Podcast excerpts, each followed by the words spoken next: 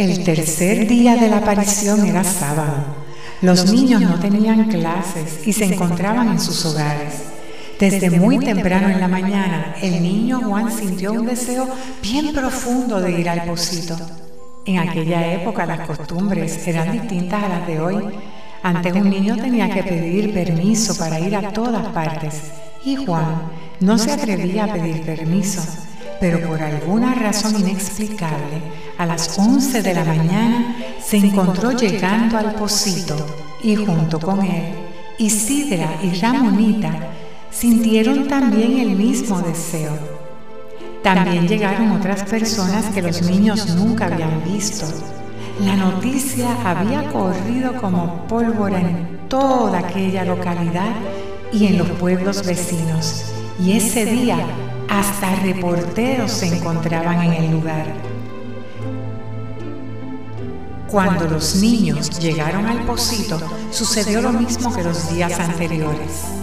Aquel silencio, aquella paz, y allí de nuevo estaba aquella joven hermosa, suspendida en el aire sobre su nube blanca.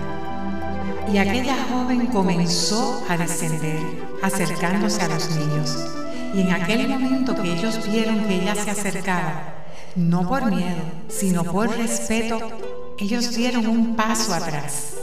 La presencia de aquella joven jamás les dio miedo, sino que les traía una paz y una alegría muy grande. Entonces, con una voz que parecía que salía de su boca, pero a la misma vez salía de todas partes, de los árboles, parecía que salía del agua que corría por el manantial, de la tierra, del aire, de todas partes.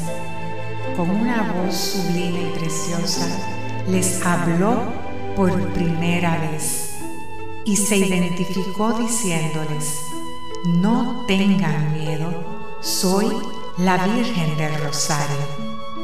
La joven se quedó mirándolos nuevamente profundamente a los ojos. Luego, volteándose, volvió a subir hacia el lugar donde había aparecido y desapareció como los dos días anteriores.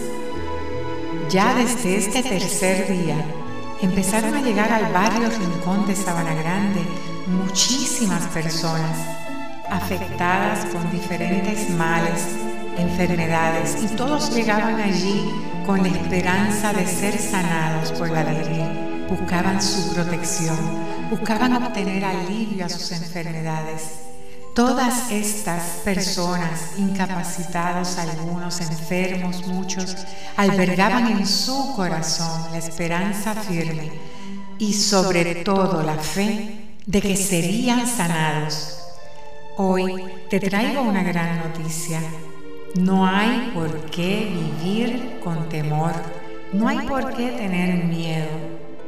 Tenemos nada más y nada menos con nosotros que a la Madre de Dios, a la Purísima Virgen del Rosario del Pozo.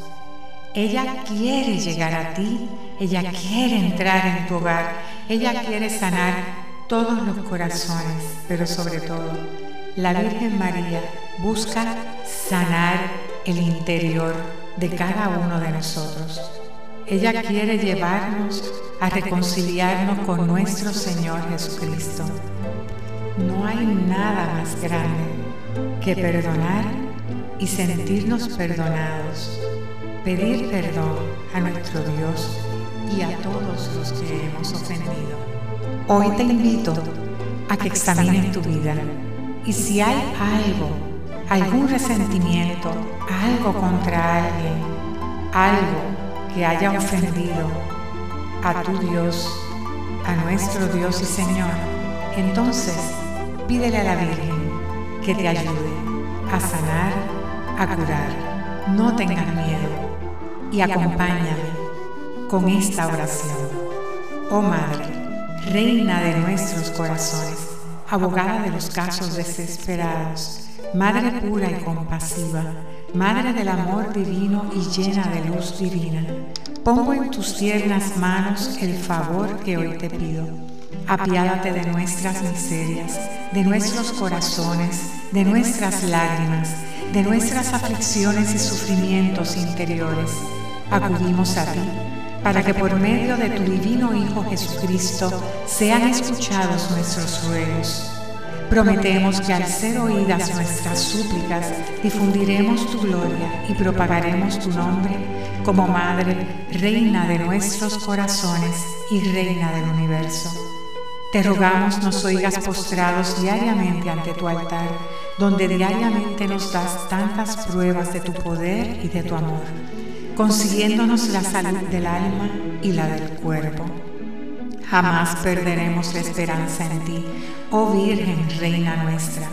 Pídele a nuestro Señor Jesucristo que nos cure, nos perdone y que perseveremos hasta el fin.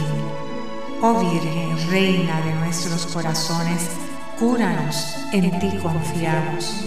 Oh Virgen, Reina de nuestros corazones, guíanos en ti confiamos. Oh Virgen, Reina de nuestros corazones, fortalécenos, en ti confiamos.